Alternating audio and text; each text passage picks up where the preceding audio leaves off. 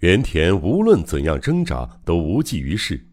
古怪的人一面莫名其妙的诅咒着什么，一面用劲儿踩住铠甲柜盖，转眼之间打完了钉子。这样一来就没问题了。现在可以一边欣赏你叫喊，一边以此为由干一杯了。多么厚颜无耻的无赖！古怪的雕刻家边嘟嘟吹吹，边向屋子的角落里走去。从那里拿出了瓶装的威士忌酒和杯子，然后扑通一声坐在了铠甲柜上，津津有味地喝起酒来。放在肮脏的地板上的蜡烛，是雕刻室中唯一的光亮，微弱发红的光线，照射着创人骸骨般的脸，嘴巴一张一合，看起来像黑漆漆的洞穴，脸上布满了皱纹。野兽般的眼睛闪闪发亮，其狰狞面目简直像从阴间爬出来似的。你小子挣扎折腾着吧，再使点劲儿，这个铠甲柜靠你小子的劲儿 是弄不开的。哈哈哈创人每说完一次话，就像疯子似的大笑一次，而且每喝一大口威士忌后，必然用长长的舌头舔一下嘴唇。哎呀，等等，哎，等等，总这样下去没劲儿。哎，对了，哎，有了，哎呀，先生，我想出了一个好主意，你等着，等着，这就叫你舒服点儿。哎，稍微坚持一下，会舒服的。叫你舒服舒服。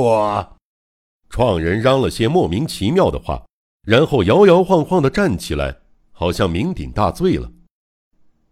原田刑警在铠甲柜中拼命地挣扎，他隐隐约约地听见外面再三传来“叫你舒服舒服”的声音。当原田感觉坐在盖子上的古怪雕刻师似乎站了起来的时候，他不禁心惊肉跳，立刻停止了挣扎。叫你舒服舒服，这究竟意味着什么？莫非是那家伙要杀我不成？对，一定是那样。犯人不会把我只关在这里面就一走了之，因为他的长相被老子看见了。就犯人而论，如果不杀了我，就不能放心。原田心中这样思量着，这时。隐隐约约的脚步声由远而近，创人又回到了铠甲柜旁，他一定是去取叫你舒服的工具了，是手枪吧？莫非那家伙打算在柜子外面用手枪突然射击，一狠心把我打死吗？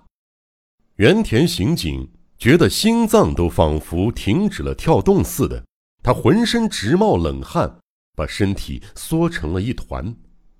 这家伙是疯子，他那双眼睛是疯子的眼睛，这家伙一定是个嗜杀狂。古怪的人一边说叫你舒服舒服，一边轻轻地向柜子靠近。原田一想到子弹马上就要穿透铠甲柜，射进自己的胸膛，不禁魂飞魄散。然而手枪声一直未响。相反，传来了奇怪的，仿佛地板吱吱嘎嘎的声音，而且感到铠甲柜在微弱的震动，好像创人在用什么东西损坏着铠甲柜。啊，也许他想在柜子上钻一个眼儿，一定是锋利的东西，或许是刀吧？对，是刀。他正在用刀尖咯吱咯吱地钻柜子的木板。明白了。这疯子想从柜子的外面把刀捅进来杀死我。原田刑警刹那之间想起了往日的一个奇妙的情景，那是一场魔术场面，舞台上摆着一个恰似铠甲柜的木箱，里边关着一个少女。这时，一位西洋魔术师装束的魔术演员携七八把闪闪发光的长剑登上了舞台。魔术演员把长剑分别从上面、侧面和斜面一把一把地插入木箱之中，里面的少女眼看就要被残忍的刺穿。就在这时，箱子里“啊”的一声传来了悲哀的惨叫。对，我也许就要遭到与那个少女完全相同的命运了。嘎吱嘎吱的刀具声越来越清楚地传到了柜中，锋利的刀尖或许马上就要出现了吧。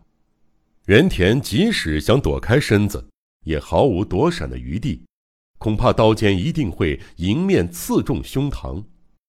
原田再也无法忍受了，他甚至想和那个魔术少女一样发出悲叫。咯吱一声，柜子被钻出了一个眼儿。虽然黑咕隆咚看不清楚，但一个刀尖似的东西像是扎进来了。原田吓得闭上了眼睛，但出乎意料的，什么事儿也没有。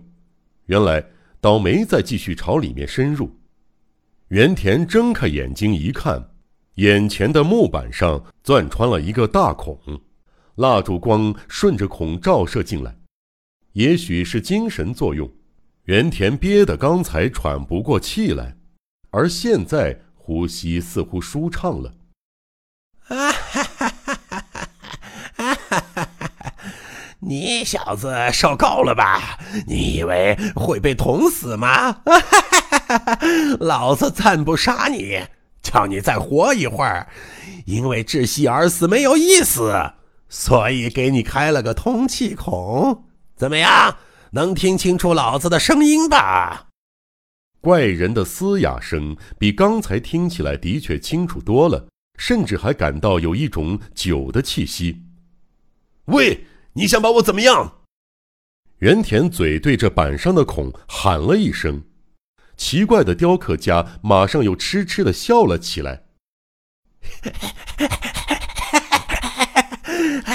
害怕了吗？没关系，不会把你吃了，只是让你给老子助助酒兴。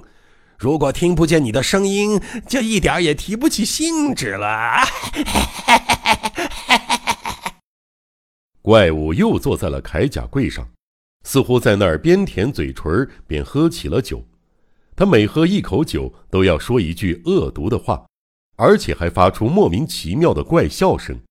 这家伙本来就是一个疯子，再加上喝醉了酒，所以说起话来已经语无伦次了。开始的时候，原田还一本正经的应答，但过了一会儿就觉得荒谬无聊，心想无论跟这个醉鬼说什么都无济于事。于是他一言不发的开始反复思考逃出铠甲柜的方法。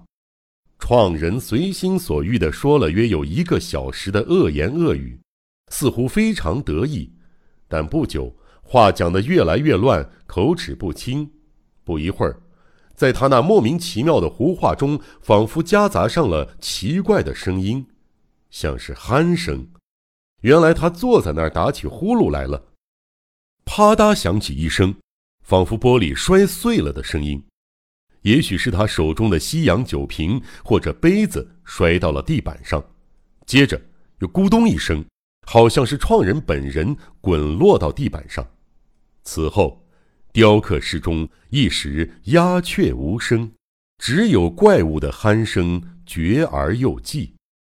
机会来了，赶快趁机离开铠甲柜，把那家伙捆起来。